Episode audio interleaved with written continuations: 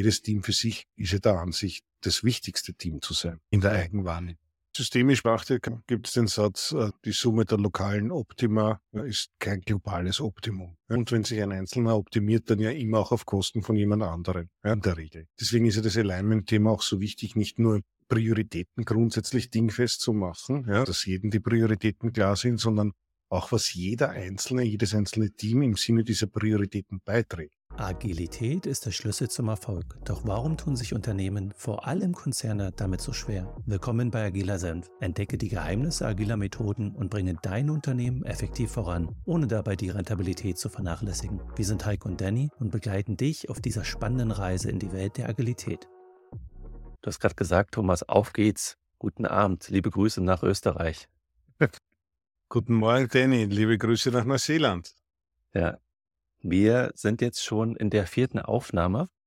Wie fühlt sich das an aus deiner Sicht? Hast du noch, hast du noch immer Freude und Spaß an der Sache?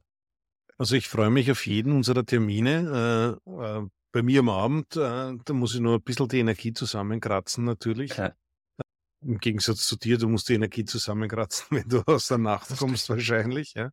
Stimmt, Aber ich freue mich auf jeden Termin und auf jeden Austausch und es ist äh, wirklich, wirklich cool, äh, dass wir jetzt schon beim vierten Termin sind. Ja. Ja, ne? Äh, und ich habe schon so ketzerisch als für gestern Abend, äh, bin ich, glaube ich, um 4.45 Uhr aufgestanden, ähm, dachte, hey, steht unser Termin morgen früh? Und du so, ey, wir können auch später anfangen. Ich so, nee, nee, darum geht's nicht. Ich will nur sicherstellen, dass wenn ich früh aufstehe, ähm, äh, der Gast, dass er, dass der Gast empfangen wird.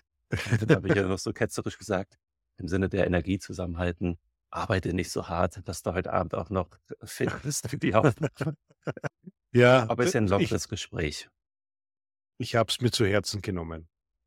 Da will es keiner in der A1 hören. Ähm, aber aufbauend auf unserem letzten Gespräch, ähm, wir sind ja ähm, durch einige agile Spannungsfelder gestolpert, ähm, haben uns dem äh, ersten Spannungsfeld Design und Evolution gewidmet. Da hattest du ja auch das Beispiel Self-Selection angebracht. Ähm, Beratereinsatz war ein Thema. Macht man das alleine, in-house versus ex äh, extern? ähm, ähm, Erfolgszuschreibungen, Messungen. Wir haben uns auch dem Thema gewidmet, Codes versus Weitsicht. Ne? Wie geht man damit um? Hm, gerade in börsennotierten Unternehmen hat man ja eher eine kurzfristige Denke äh, versus familienorganisierte oder familiengetriebene Firmen, eine Weitsicht. Äh, dann sind wir in Themen reingegangen, wo wir beide gerade festgestellt haben, da lohnt es sich nochmal tiefer drauf einzugehen, weil da fehlt uns dann die Zeit. Das eine war Alignment und Autonomie. Das wird so das erste Spannungsfeld sein, wo wir gleich reingehen. Und dann Belohnungs- und Anreizsysteme ähm, und OKRs. Das schon mal als Cliffhanger. Also das sind so die zwei großen Spannungsfelder, ähm, über die wir uns heute austauschen werden. Ja, dann steigen wir ein, oder? Steigen wir ein. Du hast gesagt, zu Alignment und Autonomie aufgreifen zur letzten Folge. Ähm, fang mal an, du hast was mitgebracht. Bin ja ganz neugierig schon. Ja, in, der, in der letzten Folge haben wir äh, zu dem Spannungsfeld Alignment versus Autonomie ja ähm, ein, zwei Punkte zum Thema Autonomie ge äh, ähm, gebracht. Das eine war, dass die Autonomie dann ähm, überbordend wahrgenommen wird äh, von in einer agilen Transformation äh, und die Teams meinen, sie sind jetzt quasi komplett autonom. Ja, und mhm. die andere Sache ist, wo die Autonomie oder de, der Handlungsspielraum noch nicht wahrgenommen wird und man nur eher nach oben schaut und sagt, okay, wie komme ich jetzt, also äh, was, was für Strukturen bekomme ich noch von meiner Führung? Äh, und bei beiden Sachen muss man natürlich vorsichtig die Leadership, das Leadership mhm. so ausführen, dass man die Leute in die Mitte wieder zurückbringt. Ja. Bei den einen halt nicht drauf trampeln und die mit äh, der überbordenden Autonomie gleich dann das Ding erschlagen, ja, und auf der anderen Seite äh, die Leute auch zur Selbstständigkeit zu bringen, ja. Im Sinne von, ich frage, was ich tun werde, hin zu, ich tu mal und im Worst Case entschuldige ich mich, ja, und mhm. irgendwo alle Spannungsfelder dazwischen, ja. Das Thema Autonomie, äh, also äh, am Ende des Tages muss man eigentlich sagen, es ist kein Versus, es ist kein Alignment versus Autonomie, sondern es ist ein, eine Maximierung von Alignment und Autonomie. Ich will ja hm. beides nach bestem Wissen und Gewissen haben. Und Alignment ist aber notwendig in einer Firma. Irgendjemand muss ja die Entscheidung treffen, ob man äh, wiederum im Sinne des Business Models, ob man Orangen verkauft, Kaffee verkauft oder Mo Mobilfunktarife verkauft oder mhm. Friseur als Dienstleistung anbietet. Das ist ja auch schon eine Form von Alignment, einer inhaltlichen Ausrichtung. Ja? Punkt, ja. Und äh, rein methodisch ist das ja ein spannendes Thema, ja? weil äh, wenn man zurückgeht, so ungefähr fast 200 Jahre, äh, da war die Schlacht von Aus, Ausstedt und Jena, äh, wo Napoleon äh, unter anderem den Preußen ordentlich eine auf die Mütze gegeben hat. Ja? Und das war mhm. der Auslöser dafür, dass der Herr Generalfeldmarschall Moltke dann äh, sich überlegt hat, was denn da anders gelaufen ist und was er fürs preußische Heer anders machen muss, damit die Preußen keiner mehr auf die Mütze kriegen vom Napoleon. Ja? Und mhm. einer der Faktoren war, also äh, äh, was da rausgekommen ist, hat er dann Auftragstaktik genannt. Und das war ähm, eine Methodik, um den handelnden ähm, äh, kämpfenden Units auch die Freiheiten im Feld zu geben, ihnen aber trotzdem mitzugeben, worum es in Summe geht, was die Ziele sind. Sprich, Alignment herzustellen, im Was mhm. und im Warum, aber im Wie die Freiheit zu geben, den Auftrag dann zu exekutieren. Das ist aber noch dazu in einer ziemlich strukturierten Art und Weise, so dass das von oben nach unten gegangen ist. Äh, zwei Hierarchiestufen unterhalb äh, haben die noch immer das Warum und das Was der übergeordneten, mhm. drei Stufen übergeordneten Unit äh, verstehen müssen und haben dann auch das Wie zurückgespielt im Sinne einer Strategieverhandlung. Und eigentlich muss man sich fragen, wie hat das 150 oder mehr Jahre an der kommerziellen Organisationsentwicklung vorbeigehen können. Ja, weil in Wahrheit hat er etwas vorweggenommen, äh, wie, wie man heute Ziele definiert und OKRs, mhm. ich sage nicht, dass er OKRs erfunden hat, ja, aber äh, vieles von dem, was, äh, was damals schon im preußischen, im preußischen Heer äh, eingeführt wurde, ja, und da reden wir jetzt ungefähr, ich glaube, von 1850 oder so, ja, mhm, spannend. Hat, hat sich in in, äh, in der Betriebswirtschaft nirgendwo wiedergefunden, sondern da ist pur nach Taylorismus und zentral wird gedacht und unten wird gearbeitet, gelenkt mhm. worden. Ja? Und wahrscheinlich war man beim, beim Heer damals von der, äh, von der Herausforderung eines, eines Feldzuges und deren Komplexität, das war offensichtlich damals schon durchaus transparent, ja, und ja. klar und hat dementsprechend andere Methoden gefunden. Ich fand auch den ähm, Begriff, als wir in meinem alten Arbeitgeber in die agile Transformation eingestiegen sind. Ich fand den Begriff Aligned Autonomy super mhm. spannend. Der ist mir da zum ersten Mal über den Weg gelaufen. Und der hat genau das zum Ausdruck gebracht, was du gesagt hast, dass es nicht Alignment versus Autonomie ist, sondern ein, wie, wie, wie gehen diese beiden Spannungsfelder miteinander um? Ne? Und da hatten die Berater da von Aligned Autonomy gesehen und hatten so diese, diese Ketten, wie die so ineinander greifen. Ne? Und das ist ein tolles Beispiel von dieser ähm, Auftragstaktik, von der du gerade gesprochen hast, wie man eine Aligned Autonomy hinbekommt. Und gerade im militärischen Kontext, glaube ich, wie wir alle wissen, äh, äh, ähnlich wie in der Kirche, spielt ja da Hierarchie. Da sind wir dann eher so bei den äh, klassischen Modellen von, Organis von wenn wir bei Lalu bleiben, über den wir ja, glaube ich, in unserer zweiten Aufnahme viel gesprochen haben, ja. da sind wir dann eher so in den roten Organisationen, ähm, wo Hierarchie, Top-Down sehr, sehr vorherrschend sind. Spannend. Au außer, entschuldige, wenn ich da einhaken darf, ähm, auch sehr spannend, auch als Literaturempfehlung von äh, General Stanley McChrystal, das Buch Team of Teams, Team of der Team. ja als äh, Chef der Special Forces im, in ähm, Irak, ja, genau diese äh, Form des Kommandierens nach unten umgedreht hat. Ja. Und den äh, vor Ort agierenden Special Forces, die davor immer viel zu langsam waren, um auf den, auf den eigentlich eh fast unkoordinierten äh, Feind, Kombatanten da reagieren zu können, ja. Oder umgedreht und war da doch dadurch ziemlich erfolgreich. Ja? Hm. Also ich finde es spannend, wie das mal so als, als Reflexion, wie sich bei Kriegssprache, Kriegsbeispielen bei mir immer so, uh, will ich gar nichts von wissen. Aber wenn man sich mal mit der Geschichte des Internets auseinandersetzt, dann und wie Technologien entstehen, dann ist es sehr oft im militärischen Kontext. Zumindest sind die Geldgeber aus dem Militär da und so ist, ist, ist ja auch die Technologie Internet entstanden. Ähm, und so können ja auch Prozessabläufe und Innovationen im Organisatorischen entstehen. Ähm, also es war nochmal kurz eine Randnotiz für mich selber, nur weil es im militärischen Kontext, in einer militärischen Hierarchie ausprobiert, erfunden, erprobt, bestätigt wurde, das nicht abzuschreiben. Ne? Also trotzdem neugierig zu bleiben und sagen, okay, was können Organisationen davon lernen? Weil wie du sagst, die Organisationen im militärischen Sinne gehen auch mit viel Komplexität um und müssen auch viel lernen. Also es war eher nochmal so eine Randnotiz für mich selber. Mhm. Vielleicht hilft es gerade auch einem anderen Zuhörer zu sagen, ach, mit Militär und Krieg will ich nichts zu tun haben. Genau darum geht es gerade auch nicht, sondern es geht um die Methoden, ähm, wie zum Beispiel die Auftragstaktik, äh, Auftragstaktik äh, mhm. und wie man sie selber nutzen kann. Ja, definitiv. Äh, man wäre ja blöd, nur weil es aus der falschen Ecke kommt, äh, aber äh, in, in, Organisationen trotzdem funktioniert, dass man deswegen nehme ich es nicht, ja. Absolut, also, absolut. Ja. Entschuldigung. In dem Spannungsfeld Alignment, Autonomie, da haben wir auch in der ersten Folge oft drüber gesprochen, also dieses, ich sehe das hier in, in Neuseeland oft und das war noch eine Frage, die ich für dich mitgebracht habe, ist, der einen Seite schreien Teams nach Autonomie und selber entscheiden können. Aber auf der anderen Seite, wenn es um diese kritischen Entscheidungen geht und dann wirklich mal den Buckel hinhalten, dann, dann sollte doch wieder der Leader da sein oder der klassische Manager.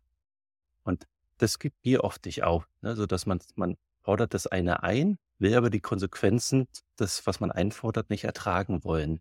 Ne? Den Druck äh, oder die Verantwortung. Äh, naja, ist dir das mal ja, aufgefallen? Na, ganz, klar ähnliche Beobachtungen, ja.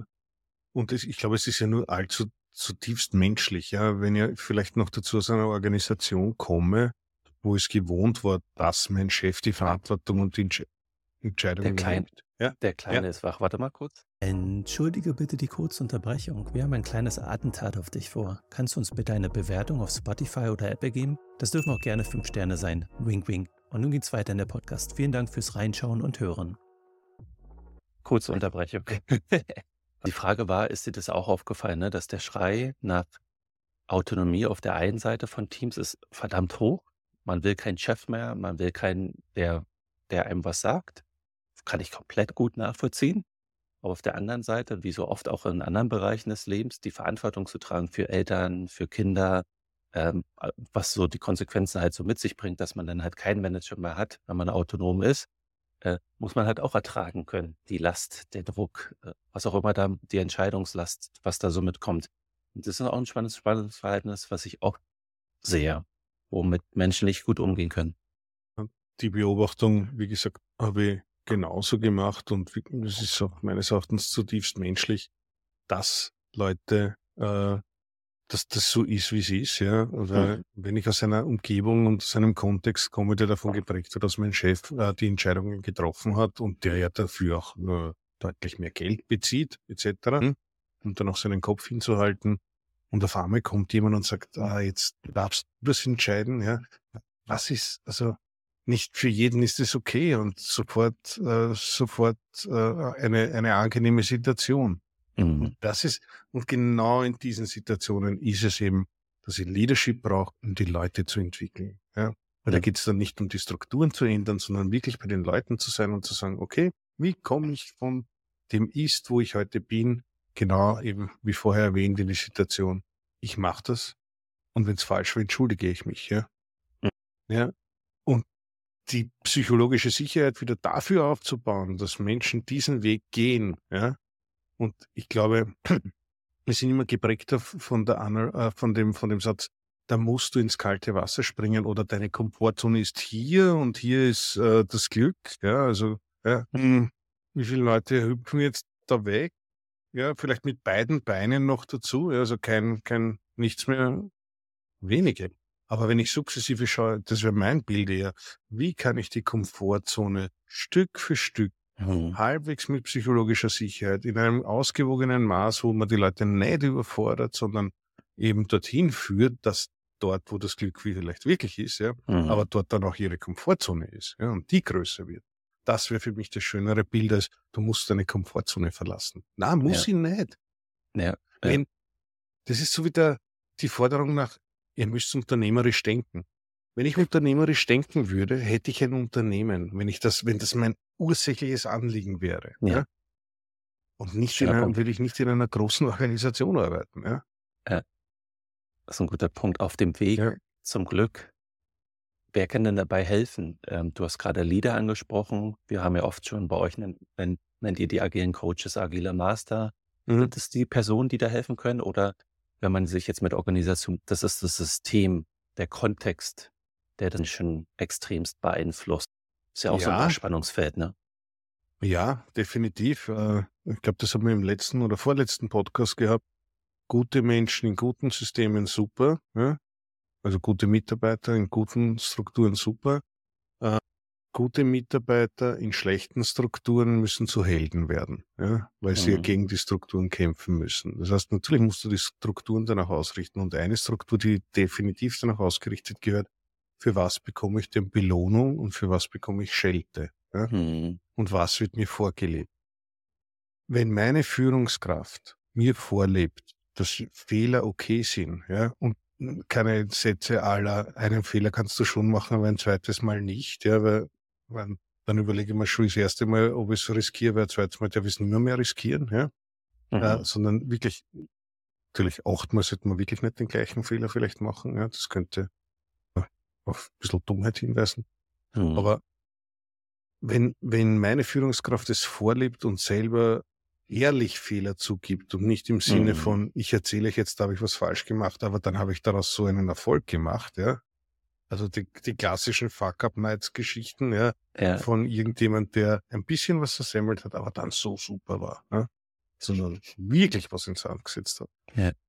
Also sozusagen die Larve und die, die Larve runterlässt, mhm. ja, äh, die Maske der, der, der äh, fehlerfreien Führungskraft, ja, dann wird es vielleicht ein bisschen Vertrauen oder äh, aufbauen, äh, dass man selber vielleicht auch ein bisschen einmal was ins Sand setzen kann. Ja? Und da sind wir dann beim, ähm, beim nächsten Thema. Ähm, und da habe ich folgendes Fakt mitgebracht ähm, von Elon Musk in einem Interview letztens gehört. Sehr, sehr spannendes Interview. Ich werde das mit in die Shownotes packen, wo der auch über AI spricht, aber unter anderem auch über Twitter und wie schwer die ersten sechs Monate waren, weil er nicht nur an einen Höchstpunkt gekauft hat der Unternehmensbewertung, sondern das dann auch relativ schnell relativ brenzlig wurde, weil viele Einnahmen, Werbeeinnahmen weggebrochen sind. Und dann stand er halt vor einem Überlebenskampf mit der Firma, hat er gesagt. Ne? Und wie ist er dem begegnet? Ähm, Kostendruck, ne? Kosteneffizienz. Und jetzt sind nur noch 20 Prozent der ursprünglichen Belegschaft da. Twitter gibt's immer noch. Jetzt sind sie rentabel. Ähm, und er hat aber ein Unternehmen vorgefunden, und deswegen sage ich das, was hochgradig ineffizient war. Ne? Und mhm. wir gucken ja oft Richtung Silicon Valley und gucken uns diese mhm. Tech, Tech-Riesen an. Und da ist ein Unternehmen entstanden, was, ne, deswegen auch die Twitter-Files, ne, also was den mhm. Stand, den Druck von Organisationen, von Regierungen nicht standhalten konnte, ähm, äh, wo viel mitgesprochen wurde und ganz viel drumherum gemacht wurde, was gar nichts mehr mit dem Kern der textbasierten Nachrichten zu tun hatte. Ne? Und jetzt mit 20 Prozent Belegschaft haben die es geschafft, den, den eigentlichen Code für die Twitter-Timeline, das hat er halt referenziert, von 300.000 Zeilen auf 70.000 zu verkürzen. Und damit ist das viel schneller, viel, viel besser. Ähm, jetzt haben sie schon einige neue äh, Features rausgebracht. Auch das wieder mit einem 20-prozentigen Team. Ähm, mhm. Und davor, ich weiß, weiß nicht, wie oft du Twitter nutzt, aber das hat sich kaum weiterentwickelt. Ne? Und jetzt durch diese krasse Kosteneinsparung und den Fokus auf das Essentielle geschafft, äh, das Unternehmen herumzuführen. Und dann ist die entscheidende, und dann wurde ja gefragt, aber wie kann denn das sein, dass es erst den Elon Musk braucht, dass man wenn diese Effizienzdenke kommt, wie kann denn es sein, dass da so viele Zeilen Code geschrieben wurde? Und die Antwort fand ich total spannend. Anreizsysteme. Davor war es so, dass Entwickler innerhalb Twitters Karriere gemacht haben, indem sie Source Code geschrieben haben, die den andere Entwickler wiederum verwendet haben. Und mhm. je mehr dein Code verwendet wurde von anderen, desto erfolgreicher wurdest du. Also der Anreiz war, das System nicht zu verschlanken und effizienter und schneller zu machen, sondern dein, dein persönlicher Anreiz war es, ganz viel Code zu schreiben. Und so hast du Karriere gemacht und so wurden dann auch Entwickler befördert. Und so ist aus einer vielleicht schlanken Organisation, wie sie mal gestartet ist, eine sehr komplexe, widersprüchliche Organisation geworden, aufgrund der Anreizsysteme. Und das fand ich äh, ein total spannendes Beispiel, was ich mal mitbringen wollte für den Einstieg in diese Spannungswelt. Das ist ja, ich kannte das nicht, was du jetzt gerade erzählt hast, ja. Äh, das an, nur damit ich es richtig verstehe, das Anreizsystem hat daraus bestanden, dass Entwickler dafür quasi belohnt wurden, äh, je öfter ihr Code von anderen verwendet wurde. Ja. Das erinnert mich ja an ein kurzer Ausflug nur zu, äh, zur Forschung. Ja. Dort zählen die Papers mehr, die von anderen oft zitiert werden. Ja, also gar nicht so viel ich publiziere, aber natürlich, äh, je mehr ich publiziere, desto höher ist die Wahrscheinlichkeit, dass mich jemand auch zitiert, ja. Man kann sich auch selber zitieren, natürlich, äh, ausführlich. Äh, aber ähnliches Anreizsystem, mhm. was vielleicht genauso wenig immer nur zur Qualität von irgendwelchen Arbeiten oder Neuerungen äh, so, sorgt, weil dann bin ich ja halt dem eingetretenen Pfad und publiziere immer das Gleiche.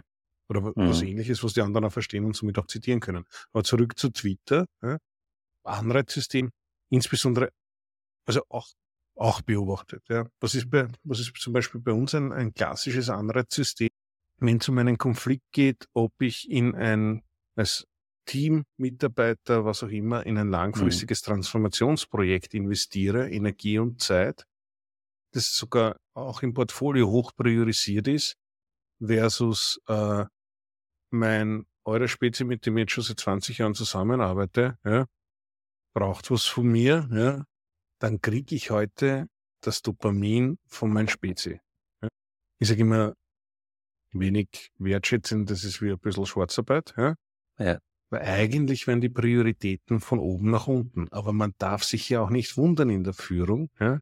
Also ich darf mich dann nicht wundern, wenn das nicht passiert, wenn es für die harte, steinige, energieaufwendige Transformationsarbeit, die nicht kurzfristig Dopamin abwirft, ja, auch wenig Belohnung und wenig Dopamin gibt, auch in der Mittel- bis mhm. Langfristvariante nicht, sondern oft mhm. einmal dann nur kritische Diskussionen, warum das schon wieder nach drei Monaten nicht geliefert worden ist oder nach sechs oder was auch immer. Ja.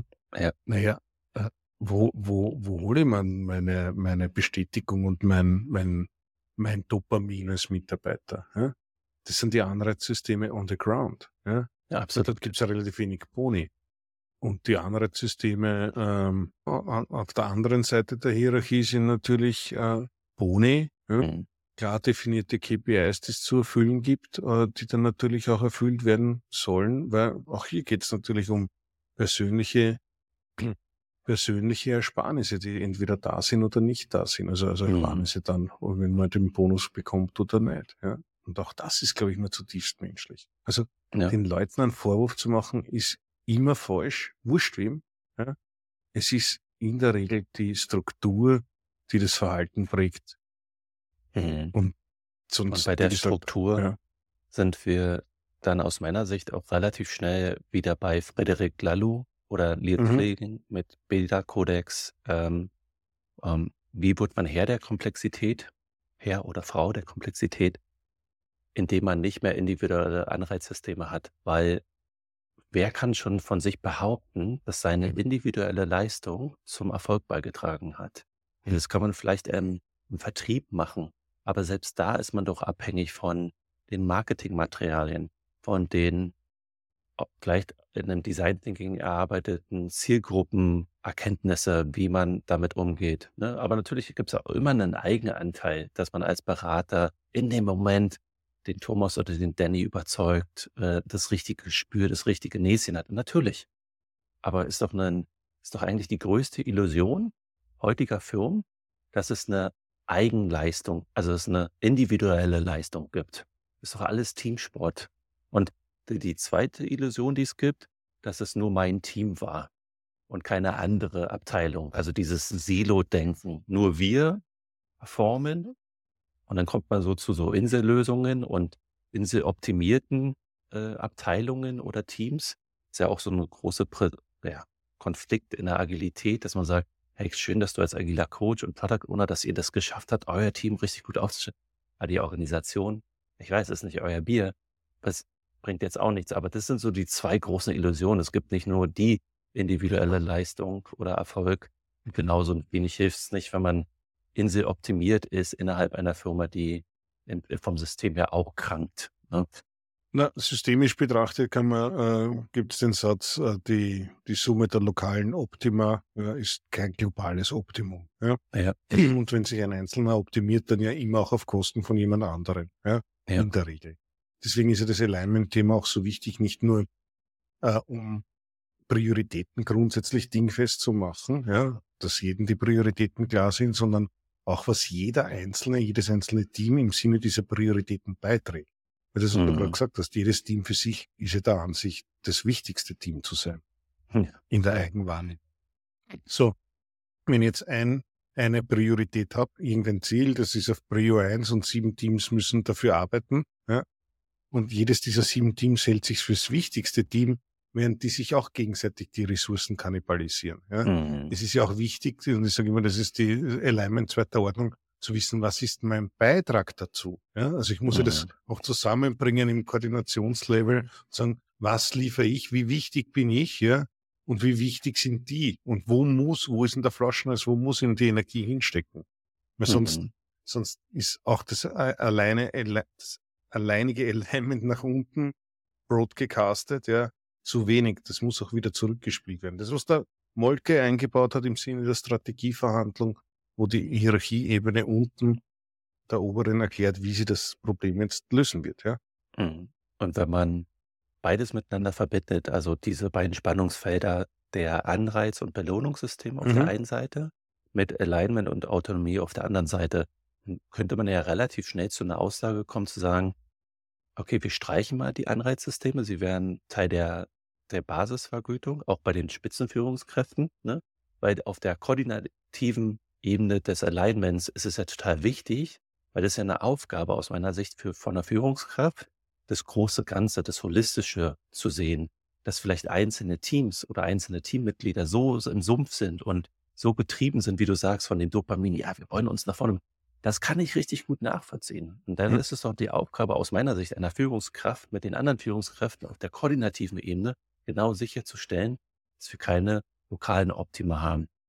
Ne, oder nicht zu viele, sondern dass wir da allein sind. Aber wenn die Führungskräfte schon nicht allein sind und ihre individuellen Ziele verfolgen, gut, dann hast du auch, kannst du noch so viel machen auf der Koordinationsebene, dann kommst du nicht voran. Und ich glaube, siehst du das auch als eine wesentliche Aufgabe in einer modernen Führungskraft oder postmodernen Führungskraft, diese So, Koordination sicherzustellen? Ja, in, insbesondere, also das, was du sagst, wenn die Ziele divergieren in, den, in den Linien hinunter, ja, und da vielleicht so weit divergieren, dass, dass sogar eigene Märkte entstehen, ja, Mhm. also Konkurrenzverhalten, Mhm. ja, dann ist es definitiv kontraproduktiv. Eine Firma Ja. ist kein Markt. Eine Firma sollte an einem Strang, an einem Ziel ziehen, Mhm. in eine Richtung gehen und nicht äh, dass das Spannungsfelder sein können im Sinne von jeder deckt einen unterschiedlichen Aspekt aus äh, äh, ab und man bringt die Aspekte zusammen, um ein großes ganzes Bild zu haben. Ja, äh, das ist ja okay. Nicht jeder kann immer alles wissen, deswegen ist, müssen Teams arbeiten und auch Team, Teams müssen ihre Ergebnisse zusammenbringen.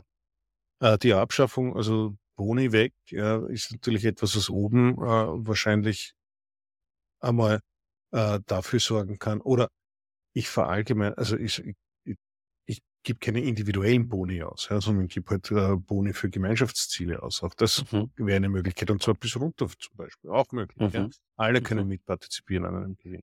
Was es nur immer nicht löst, ist das Problem on the ground. Wer bekommt für was Dopamin? Wie, was wird in einer Firma gewürdigt? Also das ist ein sehr stark kulturell geprägtes Thema. Was wird wie gewürdigt? Was wird für den Vorhang geholt und quasi Mhm. belohnt? Auch nicht nur monetär. Und das ist fast, glaube ich, der stärkere Anreiz bei, auf der Mitarbeiterebene auf jeden Fall. Und was wird einfach, okay, ignoriert, ja? Trotz guter Arbeit, ja? Und Ja. das, da muss man hinschauen, ja? Weil das ist, sind latente Spannungsfelder, die wirken wie eine, wie eine leicht schiefe Ebene, ja? Und die Kugeln werden Mhm. immer nach rechts rollen. Und du wirst nicht wissen, wieso, weil wenn du hinschaust, siehst du gar nicht, dass die Ebene schief ist, ja? Mhm. Sind wir dann beim Thema sinnstiftende Arbeit und Purpose? Noch Oder? nicht zwingenderweise. Noch, würde ich nicht, noch nicht zwingenderweise, weil hm, da geht es ja darum, was wird wertgeschätzt. Ja? Wenn ich natürlich, also wenn ich als Unternehmen einen Purpose zur Verfügung stellen kann, wo ich als persönlicher Mensch einen Attraktor da drinnen identifiziere, ja, äh, dann wird das natürlich eine intrinsische Mhm. Motivation auslösen. Aber die intrinsische Motivation, äh, da reicht nicht nur der Purpose dafür. Ja. Mhm. Oder anders ausgedrückt, ich arbeite gerne in einem Telekommunikationsunternehmen, weil ich damit den Purpose verbinde, äh, dass ich Connectivity zur Verfügung stelle, die, äh, die man privat wie im wirtschaftlichen Bereich dringend benötigt in der Mhm. heutigen Zeit und somit ist es Ja. positiv konnotiert. Ja. Äh, in anderen, ich sage mal, in, in der Waffenindustrie würde ich mir wahrscheinlich weniger wohlfühlen oder in der Glücksspielindustrie. Äh, aber ich denke nicht jeden Tag darüber nach, dass es so ist. Ja. Also es ist nicht so, dass ich in der Früh aufstehe und mir denke, okay, ja, ich bin ein Teil davon. In Deswegen, der, im, im Übergang vom Belohnungs- und Anreizsystem hattest du noch das Thema OKRs eingeführt. Mhm. Ähm, ist ja eine Naja. agile Podcast, deswegen müssen wir Ja. über OKRs sprechen. Ähm, vielleicht kannst du mal so vom Einstieg her, kurz dein Verständnis, was sind OKRs, wo kam das her und wie hattest du es bisher eingewendet? Also vielleicht mal ganz kurz Abriss dazu zu geben und dann können wir über die Praxisanwendungen und Spannungsfelder, die sich da darin ergeben, reden. ja, äh, den ersten Kontakt mit Objectives and Key Results hatten wir im agilen Transformationsteam eben äh, so 2018, ja, wo wir verschiedenste äh, Transformationsteams e hatten, eben eins, das sich um die HR-Rollen gekümmert hat, eines, das sich um die Finanz, um den ganzen Agilisierung im Finanzbereich gekümmert hat, in der IT unterschiedlichste, unterschiedlichste Teams, lauter agile Transformationsteams mit unterschiedlichem Scope. Und unser, das Team, wo ich Product Owner sein durfte, eben für die Unternehmensseite Alisierung verantwortlich. Und die Idee war natürlich, okay, wir führen OKRs ein, wir machen Mols und führen OKRs ein, um all diese Initiativen auch untereinander und miteinander zu alignen. Ja, das hat so recht und schlecht funktioniert. Die Methodik ist ja eine leicht vermittelbare und dementsprechend insbesondere für die Beratungsbranche äh, ideal. Mhm. Weil man kann es wiederum ähnlich wie Scrum auf, einem, auf einem Bierdeckel aufmalen, ja, äh, und ist ja eigentlich trivial. Von äh, Intel kommend, äh, bei Google dann irgendwie groß geworden, so zumindest äh, die Historie, die erzählt wird, äh, und hat dann doch, ich glaube, einfach aufgrund der Simplizität des Ganzen, der ganzen Methodik, äh, kurz einmal hat so einen richtigen Hype gegeben. Ja, also wenn du Mhm. keine OKRs magst, dann weiß ich nicht, was du sonst magst. Ja, und es dockt ja wirklich wunderschön an, auch von der Methodik ist es Scrum für Große, sage ich, ja. Die Kritikpunkte, die mir und die Erfahrungen, die, die mir unterlaufen sind, ist, sind, es ist schwierig einzuführen. OKRs ticken in der Regel so in zwei Monatsrhythmus, drei Monatsrhythmus. Mhm. Im Vergleich zu einem Sprint, der vielleicht zwei, drei, vier Wochen ist, also eine höhere Taktrate hat und so, somit, wenn ich äh, jetzt Scrum einführen würde, ich viel öfter eine, eine Wiederholung habe in kürzerer Zeit, äh, um das neue Gelernte zu festigen. Wiederholung festigen, ja. Mit. OKRs äh, brauche ich vielleicht sieben, acht OKR-Zyklen und damit das gut funktioniert, auch vom Prozess, weil Da es kommt ja mit einem Prozess. zwei Ja. Jahren. Ja, da musst schon mal durchhalten. Ja. Die andere Erfahrung ist äh, für die Objectives, also wenn man zu sehr auf die Methodik pocht, ja, dann verwendet man viel Zeit, damit man die Objectives schön, richtig, aktiv und sonst wie formuliert. Ja. Äh, Für die Key Results hat man dann, haben wir relativ wenig Energien gehabt, noch dann welche zu definieren, ja, gescheite zu definieren. Dann waren die Key Results hingerotzt, ja, haben das Objective relativ schlecht repräsentiert. Und was Ziele halt immer Problematik haben, sie sind natürlich gut, sie geben Orientierung, ja. Auf der einen Seite, auf der anderen Seite verstellen sie, gerade Key Results verstellen eigentlich den Blick auf das Objective dahinter. Ich will Stabilität haben, ja. Wenn ich dann sage, äh, Anzahl gelöster Tickets, ja, nach was laufe ich? Also habe ich die Stabilität noch im Auge ja, meiner Systemlandschaft oder löse ich einfach so viele Tickets, wie es geht? Ja? Also die Mhm. Key Results äh, sind sozusagen äh, versteckt oder Oder man läuft den Key Results nach und wenn die dann schlecht definiert sind, dann kommt natürlich auch, mhm. äh, auf der Objective-Seite nicht unbedingt das Beste raus. Ja. Zu dem Zeitpunkt, wo wir mit OKRs äh, experimentiert haben, war äh, ganz klar, also das war ein, einer der Punkte, der auch als Vorteil gebracht wurde. Du machst Stretch Goals und 70 Prozent ist das, was du leicht erreichen und 100 Prozent ist eigentlich schon, ja. Mhm. Das hat ungefähr zwei Nanosekunden gedauert, bis die Leute gesagt haben, ah, 70 ist das neue 100. Und dann muss ich die 70 runterverhandeln. Ne? Nein, sicher. Es hat das, äh, ja. Die Leute sind nicht blöd, die checken. Ja, dann äh, wäre ich auf 70 gemessen. Ob das 70 heißt oder, äh, oder ob ich diesen Messpunkt irgendeinen anderen Namen gebe, ist völlig wurscht. Ja. Mhm. 100 kriege ich eh nicht. Ja, da kann ich hinschauen, was ich will. Ja. Also, Spannend. Passiert, also ich glaube, dass das vielleicht im äh, angloamerikanischen Raum leichter so, äh, mit Stretch Goals zu arbeiten ist, äh, als jetzt bei, also ich, ich jetzt rede mal von Österreich, damit ich sonst niemanden in Sippenhaft nehme, ja. Aber dauert. Also erinnert mich an, an zwei Themen. Das eine ist von Beyond Budgeting, was ja so der Vorläufer der Beta-Codex-Bewegung mhm. war, ähm, mit, mit dem relativen Zielen. Und dann das, was mhm. der Lalou in seinem Buch beschreibt, als da eine Geschäftsführer von Favi, glaube ich, hat gesagt in seiner Weihnachtsansprache, hey, nächstes Jahr wollen wir alles äh, anders machen. Ihr legt euch eure Ziele alleine fest. Ne? Mhm. Äh, relativ zum Markt, relativ zu der Performance in den Vorjahren. Und ähm, er hatte dann äh, so richtig mit Bauchschmerzen in die Weihnachtspause gegangen. Also, oh je, was habe ich jetzt angestellt? Und natürlich sein Spitzenmanagement hatte dann auch, so kannst du doch nicht machen. Das hat sich aber herausgestellt, die Produktivität ist nicht runtergegangen, sondern nach oben mhm. gegangen, mhm. weil die Mitarbeiter ganz genau wussten, sie lassen immer noch Restprozent im Köcher weil mhm. das wird ja immer noch enger geschnürt. Die müssen ja immer noch mehr ja. effizient bringen. Ja. Deswegen ist es rein intrinsisch vom Menschen zu sagen, ich lasse immer noch einen Puffer da. Weil ich weiß ja, der, der Danny als Manager kommt um die Ecke und zieht den Gürtel noch enger. Na, da ist ja auch noch Spielraum. Und den Spielraum lasse ich mir. Ne? was die dann rausgefunden haben durch die Selbstorganisation und selbstgesteckten Ziele, die man dann auf einmal relativ zum Markt checkt oder mhm. zu den Aufträgen, also Transparenz ist wahrscheinlich auch Kontrolle versus Transparenz könnte auch nochmal so ein Spannungsfeld sein. Ähm, beim ging die Produktivität nach oben, weil die Mitarbeiter so gut gearbeitet haben, wie sie es eben konnten. Das hatte nichts mit Stretch Goal oder mit Zielen an sich zu suchen, sondern es war einfach, das war das Vermögen, die Kapazität, die diese Fabrik oder Abteilung imstande war zu leisten. Und dann hat man es natürlich permanent verbessert, weil jetzt auf einmal die Leute ein Interesse daran hatten, sich zu verbessern. Immer relativ zum Markt oder relativ zur Auftragslage. Weil das ist ja das beste Kontrollgremium, was man hat. Kriegen wir Aufträge vom Kunden? Liefern wir die beste Qualität oder nicht? Das muss, da muss ja kein Mensch sein. Und die Story fand ich total äh, prägsam und finde ich passt ganz gut zu dem von dir beschriebenen. Da fehlt noch eine wesentliche Zutat, ja, die du noch nicht erwähnt hast, nämlich äh, das notwendige Vertrauen der Mitarbeiter, dass mhm. wenn sie das tun, eben ihre Ziele selber stecken, dann nicht noch von oben eine, eine, einen kleinen Bonus, Stretch-Bonus drauf zu bekommen. Und wenn das funktioniert, dann glaube ich auch, dass man selbstgesteckte Ziele und OKRs gut funktionieren können.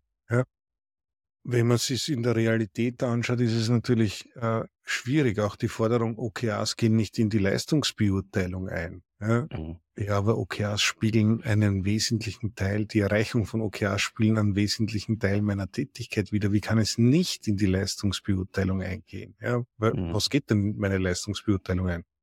Dass ich äh, immer jeden Tag in der Kantine zum Mittag äh, äh, mein Tablett weggeräumt habe, das ist ja irrelevant, hoffentlich. Mhm. Also das macht man hoffentlich einfach so. Ja. ja. Äh, also ist ja auch eine schwierige Sache. Ja.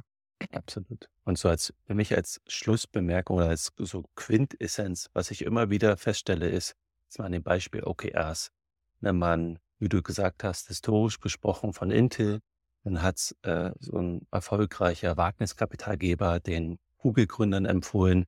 Dann ist Google ja erfolgreich geworden, wie wir alle wissen, hat ein erfolgreiches Monopol und damit richtig gute Einnahmequellen erarbeitet. Ähm, und dann führt man den Erfolg auf OKRs zurück. Ne? Was geht ja gar nicht. Ne? Also da waren noch ganz viele mehr Erfolgsfaktoren. Aber das macht man ja oft so in der Historie, ne? dass man sagt, oh, wir müssen jetzt auch OKRs einführen, weil Google hat's gemacht.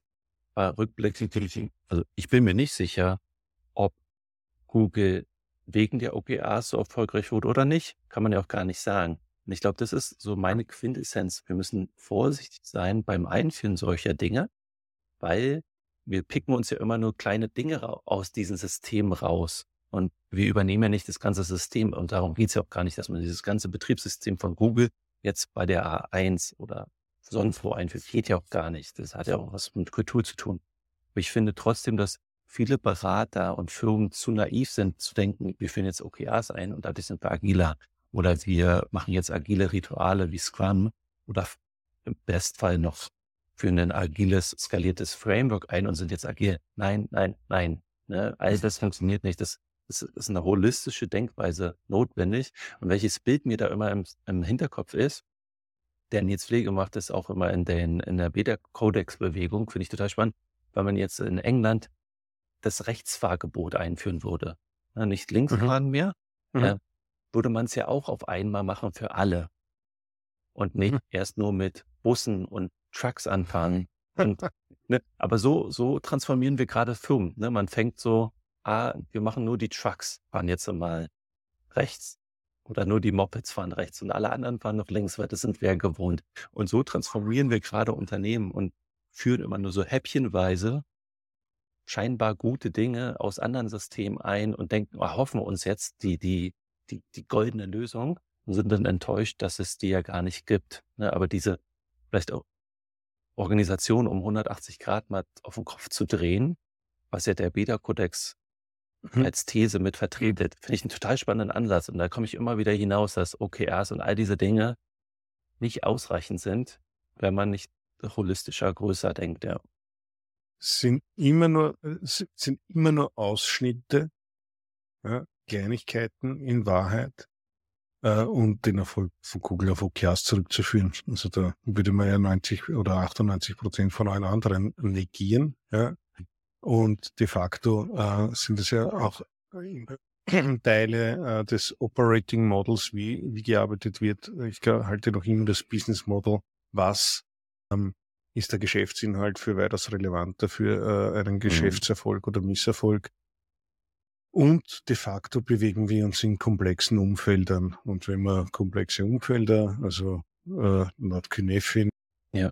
äh, betrachtet, dann ist Copy-Paste nicht die richtige Herangehensweise. Absolut, absolut. Und was mir noch als weitere Quintessenz mitgeht, auch so zu dem, zu der, zu dem Thema OKRs und Stretch Codes, ich glaube, wir Deutschen sind richtig gut darin, Effizienz, also effizient Dinge weiterzuentwickeln. Also so fünf, zehnprozentige Mhm. Weiterentwicklungsschritte zu machen. Und das, was ich im Silicon Valley mit der Moonshot denke, ne, mit der 10x denke, Mhm. gelernt habe, ist nicht 10 Prozent, sondern 1000 Prozent.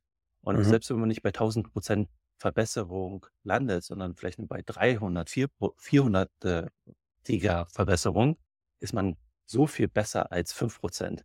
Und ich glaube, das hat einfach was mit diesem Denkansatz, ne? so dieses, dieser Versuch, größer zu denken, ähm, finde ich bei Stretch Rules auch nochmal spannend. Ich weiß nicht, wie die in, in den Objectives und Key Results wirklich abgebildet werden können. Ich glaube, hier reden wir eher um Innovation, um grundsätzlich mhm.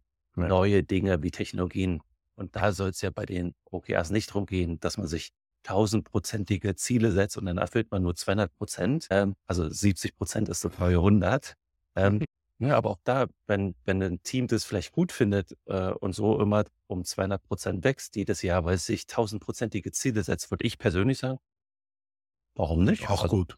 Auch Du bist aber auch, da muss man fairerweise sagen, du bist in zwei unterschiedlichen Modi unterwegs. Das eine ja. ist der äh, Exploration. Also ich, ich finde was Neues ja. brauche ich wahrscheinlich eine Denke wie 10x, ja. Das andere ist der Exploitation-Modus. Ein. Prozent pro Tag über ein Jahr ist auch eine ganze Menge. Ja. Das stimmt allerdings. 37, Faktor 37 oder irgend sowas. Ja. ja, das stimmt. Rückblickend auf Alignment und Autonomie und Belohnungsanreizsysteme OKRs, was sind so Schlussbemerkungen, äh, Kernbotschaften, wo du sagst, die lohnt es sich jetzt nochmal zusammenzufassen? Alle diese Themen sind oft einmal nicht deutlich sichtbar, sondern eher versteckt, latent da. Mhm. Alignment versus Autonomie, wenn es nicht gut funktioniert, man muss genau hinschauen. Insbesondere die Anreizsysteme sind sehr prägend und wenig transparent, sind aber immer da. Man kann sie nicht abdrehen. Das ist, geht nicht. Ja? Mhm. Und das zahlt sich einfach aus, meines Erachtens als agiler Coach, als Scrum Master, als jemand, der mit den Teams arbeitet, versucht, zu versuchen, diese Punkte so transparent wie möglich zu machen für die Teams, weil das oft einmal Frustfaktoren sein können, ja, und für Unverständnis sorgen in den Teams. Warum machen die das da oben und da unten anders? Äh, das ist doch bei jeder Vernunft, ja. Noch einmal, keiner handelt aus seiner Perspektive unvernünftig, Mhm. schon gar nicht mit Absicht. Ja. Und jeder hat seine Gründe und das sollte man als positiver Mensch auch positiv unterstellen. Und als Scrum Master und Agile Coach kann ich vielleicht auch dafür Sorge tragen, dass die Gründe zumindest ein bisschen transparent werden oder ich auch für Verständnis sorge, um Frust zu vermindern. Also Selbstschutz ja, Schöner Punkt. für die Teams. Schöner Punkt. In diesem Sinne, bevor ich den Frust meines Sohnes vielleicht noch erhöhe, der, der im Hintergrund wüstend, äh, mal gucken, was der macht, ähm, bedanke ich mich bei dir für deine heutige Zeit. Äh, fand den Austausch sehr, sehr, sehr spannend und ich finde, das, was du gerade nochmal gesagt hast, lohnt es sich echt hervorzuheben, diese Spannungsfelder, wie du sagst, warum rollt denn die Kugel nach rechts? Man sieht es gar nicht, ne? Also, aber da, da ist ein Effekt spürbar und beobachtbar. Und wo kommt die her? Also wir reden hier über sehr äh, nuancierte Sachen, die vielleicht jetzt für viele erstmal nicht die, die, Riese, die riesen Kehrtwendung versprechen. Ja, aber es sind sehr, sehr, sehr subtile Dinge, die man erst wahrscheinlich nach vier, fünf oder was auch immer Jahren an Transformationsarbeit immer wieder beobachtet. Ähm, und vielleicht sind es jetzt nicht so die drei Punkte, fünf Punkte Pläne, wo man sagt, was kann ich jetzt damit lösen? Und darum geht's auch gar nicht. Äh, und darum wird es auch gar nicht in dieser Podcast gehen. Kann es auch mal sein. Ne? Es geht genau darum, diese Nuancen, diese subtilen Dinge rauszuarbeiten, die, die wir alle irgendwie spüren und vielleicht mal mehr oder weniger beobachten und sehen. Und deswegen fand ich den Ratschlag jetzt zum Schluss auch nochmal richtig gut zu sagen, was ist denn eine Aufgabe von einem agilen Coach oder Scrum Master? Ist ja genau diese Reflexions- und Beobachtungsgabe der Organisation, des Teams im Kontext der beiden, in, in, in Kontext mit anderen Teams. Und dann immer wieder, seid ihr euch dessen bewusst, seht ihr das auch? Der Ball rollt immer nach, ne, ne so. Hm. Da, und darum geht's ja. Ne? Und wenn man es dann schafft, den Frust zu verringern in Teams, die Leistungsfähigkeit zu erhöhen, den Spaß zu erhöhen, ne? ähm, darum geht's ja. Von daher schöne Einsichten und vielen Dank dafür. Gerne. In dem Sinne, bis zum nächsten Mal, Thomas. Danke. Danny, einen wunderschönen Tag wünsche ich dir. Ja? Dir eine gute Dankeschön. Nacht. Danke. Dankeschön. Vielen Dank, dass du bei Agila Senf dabei warst. Wenn dir diese Folge gefallen hat, wirst du auch in unseren anderen Folgen viele wertvolle Erkenntnisse finden. Abonniere jetzt unsere Podcasts und besuche agilasenf.de, um auf dem Laufenden zu bleiben und zusätzliche Ressourcen zu erhalten. Bleib agil und setze das Gelernte in die Tat um. Wir freuen uns darauf, dich in der nächsten Folge von Agila Senf wiederzusehen. Bis bald.